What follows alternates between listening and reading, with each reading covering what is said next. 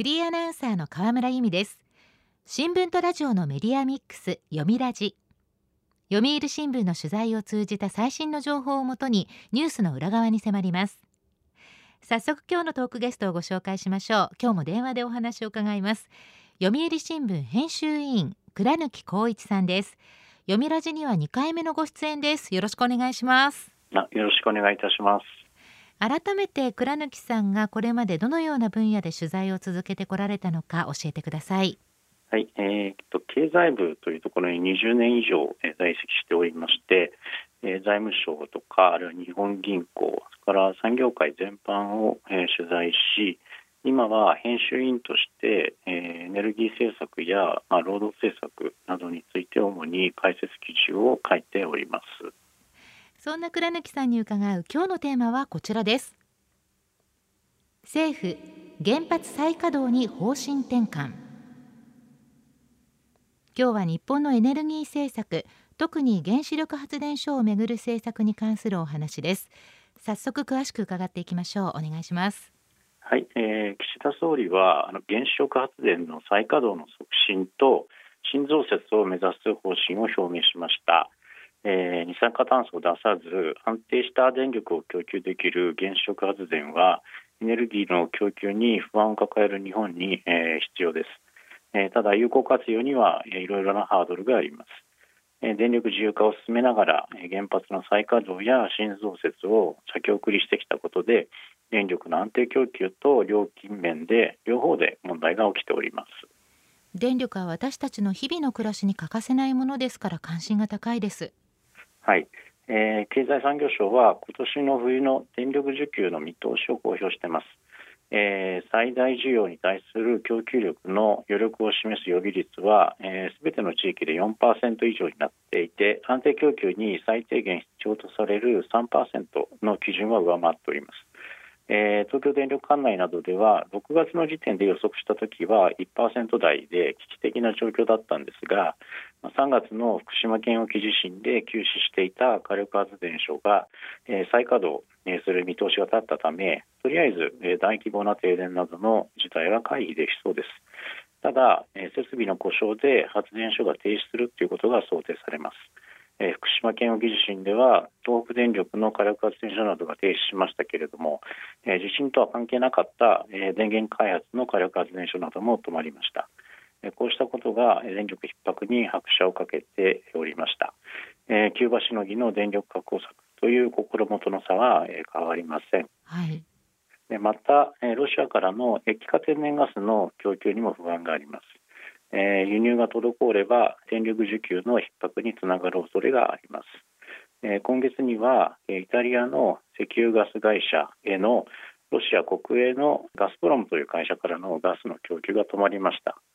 えー、欧州、えヨーロッパ各国の経済制裁に対する、え報復とみられています。日本もいつ同じような事態に見舞われるか分かりません。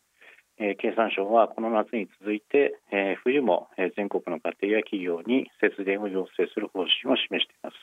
ただこの程度の対策では乗り切れない事態も想定されます。そうなんですね。あと電気料金も気になります。はい、えー、電気料金にも発電コストの安い原発の再稼働が遅れている影響が出ています。えー、2016年の電力小売自由化は料金体系が多様化して料金プランを自由に選べば、まあ、今までよりもお得になるということを理物にしていました。ただ料金の上昇だけでなくて料金体系にも歪みが生じています。歪み。はい。えー、一般家庭の電気料金は大きく分けて規制料金と自由料金に分かれています。規制料金は自由化の前からあるプランで燃料費調整制度という仕組みによって燃料費が増えると電力会社は自動的に料金を引き上げることができます。ただ国の認可を受けた基準価格より5割高い上限価格を超えると価格に転嫁することができなくなって電力会社は自腹を切ることになります。一方で自由料金は上限価格の設定がないので電力会社が自由に値上げできます。でこの結果規制料金が自由料金を下回るという現象が起きています。燃料費が上昇しても大手電力は基本的に規制料金を値上げできないためです消費者は規制料金に入った方がお得ということになり自由化は一体何だったのかという話も起きております。なるほど、それが歪みなわけですね。そうですね。えー、政府は2012年の低価格買取制度の導入以来、太陽光や風力発電などの再生可能エネルギーの普及を急速に進めてきました。民主党政権時代に始まったこの制度は一定の高い価格で再生エネルギーで発電した電力を電力会社などが買い取ってその負担を電気料金に転嫁する仕組みです。ただこうした再生エネルギーは天候や時間帯によって出力の変動が大きく変わります。でこの出力の変動をならさないと大規模な停電が起きる可能性があります、はい。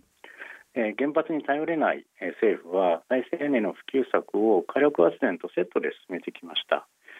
えー、例えば、えー、4月や5月など、え、晴れの日が多い時には、え、それでも気温があまり上昇しないのでエアコンなどの使用量が増えず再生エネルギーで発電した電力が余ってしまうということが起きます。その場合、火力発電の出力を落として全体の需給バランスを保つということが必要になります。ですが自由化が進んで異業種からの参入が増えて競争が激化したので電力会社はコストを削る必要に迫られておりこぞって古い火力発電所などを休ませたり廃止したりということを急いでおります。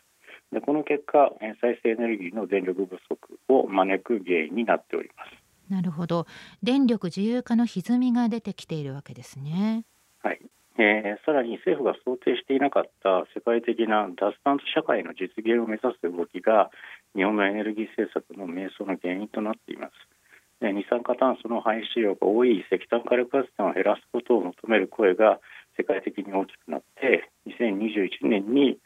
当時の菅総理が2050年度までに二酸化炭素排出量実質ゼロという目標を掲げたので LNG 液化天然ガスの火力発電所への依存に拍車がかかりました。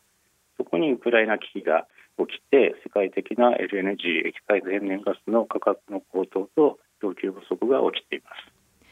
東日本大震災と東京電力福島第一原子力発電所の事故の影響で日本のエネルギー政策は大きな転換を余儀なくされましたよね。はい、原発事故から原発をめぐる議論が停滞して原子力規制委員会の再稼働の審査も遅れています。えーと、10機が動きましたけれども7機は地元自治体の同意や安全対策工事の課題が残っていて稼働しておりません、えーと、東日本で発電している原発はゼロという状況です。現在日本で稼働している原子力発電所33基のうち10基ということになりますね。はい、えー、既存の原発は発電コストが安くて電力供給が安定しています。えー、岸田総理は来年の夏以降7基の再稼働を目指すとしています。さらに新増設や建て替えについても、えー、これまで想定していないと言ってましたけれども政府の方針を転換しました。えー、東京電力は柏崎刈羽原発の再稼働が実現すれば1機当たり年間1000億円以上収益の改善が効果が見込めると試算しています。なので、えー、液化天然ガスの価格の高騰で原発活用のメリットは大きくなっています、えー、液化天然ガスの輸入量を減らす効果も見込めます、えー、こうしたことから、えー、新増設を目指す方針への転換は日本のエネルギー安全保障政策を立て直すために非常に重要な契機となると思います。読みラジ。今日のトークゲストは読売新聞編集委員倉貫光一さん。テーマは政府原発再稼働に方針転換です。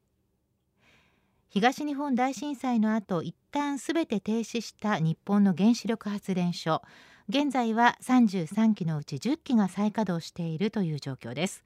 そして岸田総理は来年の夏以降追加で再稼働。また原発の新設増設なども検討すると表明したんですね。はい。えーと、と既存の原発は発電コストが安くて電力の供給が安定しています。えー、政府が原発活用のシナリオを示しましたがこれは4本柱から、えー、構成されています。まず一つが既存原発の再稼働の促進。それから原発が事故後に決まった原則40年、えー、最長60年の、え、原発を運転する期間ですね。運転規制の緩和するということ。それから3番目に原発の新増設は現行型を改良した革新軽水炉を優先する。で4番目の柱が原発建設を支援する公的な支援の枠組みを整えるというものです。ただまあそれぞれに課題を抱えております。課題というと？はい、えー、既存原発の再稼働は新潟県にある東京電力柏崎刈羽原発、えー、それから茨城県にある日本原子力発電の東海第二原発について、えー、ハードルが高いですえ新潟県の花角知事は県が進めている原発事故の検証結果が出てから、え再稼働の議論を始めるという従来の方針を変えておりません。また長期にわたる検討の妥当性を問う声はあるんですけれども一方で東京電力が核防護体制の不備などの不祥事を引き起こしていることを考えると新潟県知事のかたくなな姿勢も一概に批判することはできないということが言えると思います。はい、えー、また一方で茨城県の東海第二原発は原発周辺 30km 圏内の人口がおよそ90万人と多いので避難計画の策定が遅れています、えー、また関西電力は2023年末までに、えー、使用済み核燃料の中間貯蔵施設の場所が確定できない場合福井県内の原発3基を停止すると福井県に約束しています。え政府が前面に出ると岸田総理は言ってますがどうやってこうした事態を打開するのか具体策が問われます。さまざまな課題があるわけですね。そうですね、えー、原則40年間最長60年間という原発の運転期間の規制は原発事故を受けて民主党政権時代に決まったのですが、えー、科学的な根拠に乏しいとの指摘があります政府は安全対策工事を行っている期間、え原発が停止しているわけですがこれについては運転期間から除外して実質的に稼働期間を延長したり、え運転期間そのものを60年超に伸ばしたりしたい考えです。はいえ電力自由化以降新電力の参入などで大手電力の経営体力が落ちています。え既存の発電所や送電網の維持補修などがコスト的に難しくなってきています。原発の運転規制を緩和することで大手電力の収益力を向上させて安定供給それから料金抑制さらに脱炭素社会の実現を図る狙いがあります。なるほど。現行型を改良した革新系水路これについてはいかがでしょうか？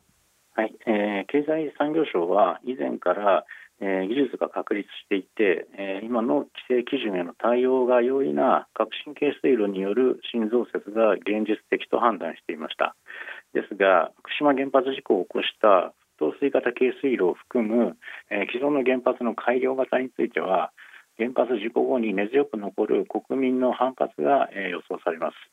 何より選挙戦の影響を懸念する自民党に配慮して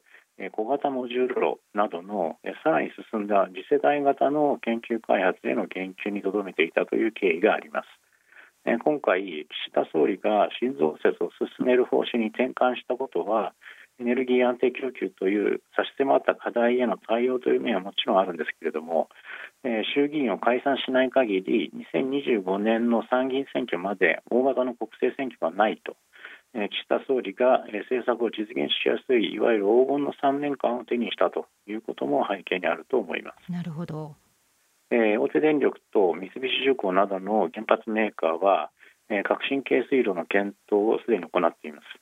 えー、東京電力は原発事故を教訓に地震、津波あるいはテロに耐えられる高い安全性を目指す方針です事故時に外部からの電力供給が途絶えても原子炉と格納容器を一定期間冷却できる設備を充実させることなどを目指しています、えー、ただこうした新たに加えた安全性を国民にどのように理解を求めていくのかが原発の新増設の鍵を握ることになると思います、えー、日本エネルギー経済研究所の村上智子研究主幹は原発の再稼働の促進や新増設の方針を示しただけでは何も変わらないと。国がどういう取り組みをするのかが重要だと、えー、指摘しております。私たちの生活に直結する問題だけに目が離せませんね。そうですね、えー、原発の再稼働促進や新増設は重要なんですけれども、まあ、そうこうしているうちにも、えー、世界的な LNG の資源争奪戦はますます激化していくことが予想されます。え脱ロシアを進める、えヨーロッパの LNG 液化天然ガスの需要は高まっております。一方で日本が、えー、液化天然ガスを安定的に調達できる長期契約の比率はどんどん下がっていきます。でさらに中国は今のところ一時的な経済成長の鈍化によって液化天然ガスの需要が減っていますけれども今後増えることが、予想されます。はいえー、昨今電気料金の値上げは家計に深刻な打撃を与え始めています。えー、大手電力会社の幹部によると数年のうちに電気料金はさらに2倍から3倍に上昇する可能性があるとの見方が多いです。えー、電気料金の上昇は円安が資源の輸入価格を押し上げることによって拍車をかけている面もあります。えー、原発の有効活用という課題を先送りしてきたエネルギー政策が、日本経済の先行きに暗い影を落としていると言えると思います。今日のトークゲストは読売新聞編集委員倉貫光一さん。テーマは政府原発再稼働に方針転換でした。倉貫さんどうもありがとうございました。どうもありがとうございました。読みラジラジオワイティーン。ここからはラジオワイティーンこのコーナーは読売中高生新聞の投稿面 y ティーンと連動10代のリアルな声をお届けします。読売中高生新聞では専用のスマホアプリ y ティーンを通じて全国の読者から中高生の生活にありがちなあるあるを大募集しています。ラジオ y ティーンは中高生新聞の愛読者である通称ワイタミから寄せられた面白い意見を紹介していきます。ここで紹介した意見は中高生新聞の投稿面で開催中の投稿レース YT 杯でのポイント3個けが加算されます。ワイタミの皆さんぜひ頑張って投稿してくださいね。ラジオ YT 今日のテーマはこちらです。私の悪い癖。やめようと思ってもなかなかやめられない。そんなあなたの悪い癖は何ですか？と中高生に呼びかけました。では早速ティーンの投稿をチェックしていきましょう。福岡県中学1年の女子まろちゃんさんの私の悪い癖。どうしてもご飯中に本を読んじゃう。そしていつの間にかテーブルに大量の本が積み重なっている。まろちゃんさん読書家なんですね。どんな本が好きなんでしょうか？ミステリー？恋愛小説？もしかして漫画かな？のめり込むといつでもどこでも読みたくなってしまう気持ちよくわかります。まあでもやっぱりご飯中は ご飯に集中したいですね。では続いての投稿です。兵庫県中学2年の男子宗介さんの私の悪い癖。独り言が多すぎる。小さい声だから他の人に聞こえてないけどほとんどが毒舌です。年齢を重ねますとねだんだん独り言が多くなってくるものなんですが宗介さんまだ中学2年生でしょ？独り言しかも毒舌はちょっと早すぎるかもしれないですね。では続いての投稿です。兵庫県高校1年の男子自称鳥の弟子さんの私の悪い癖。部屋でノートを見つけるとすぐに丸めて村上選手の真似。バレー部です。今年はプロ野球ヤクルトスワローズの村上宗隆選手大活躍しましたね。王選手の記録を超える56本のホームランそして三冠王も取りました。ノートを丸めて村上選手の真似というのがいかにも2022年。まあ今も昔も野球選手の真似は鉄板なんだなとも思いましたがでも自称鳥の弟子さんはバレー部なんですね。では最後の投稿です。東京都中学2年の女子プリンの虜さんの私の悪い癖。勉強の時でもスマホを触ってしまう。金庫に入れることにしたら治りました。ついついスマホに手が伸びちゃう。これはティーンだけじゃなくて大人もみんな感じていることです。でもプリンの虜さんの対策がすごいですね。金庫ですか？デジタルなアイテムを自分から隔離することデジタルデトックスと言いますけれども金庫はさすがに思いつかなかったですね。でもうち金庫ないですからね。皆さんあるんですか？お家に金庫。まあでもグッドアイデアだと思います。他にも空き時間があるとすぐに Y ティーンを開いてしまうという投稿もありました。こちらはちょっと嬉しかったです。ラジオ Y ティーンテーマは私の悪い癖でした。読売中高生新聞は社会の最新トレンドを学べるニュース記事から受験に役立つ学習情報など10代の心を刺激するコンテンツ満載です。詳しくは読売中高生新聞のホームページやツイッター、インスタグラムをご覧ください。来週のテーマは達成感でいっぱいです。ラジオ Y ティーン来週もお楽しみに。週刊ニュースラジオ読みラジお別れの時間です。今日のテーマは政府原発再稼働に方針転換でした。来週のトークゲストは読売新聞教育部記者江原圭人さん。特殊な才能がありながらなかなか社会に馴染みにくい子どもたちギフテッドの支援と課題について伺います。どうぞお聞きください。読みラジまた来週。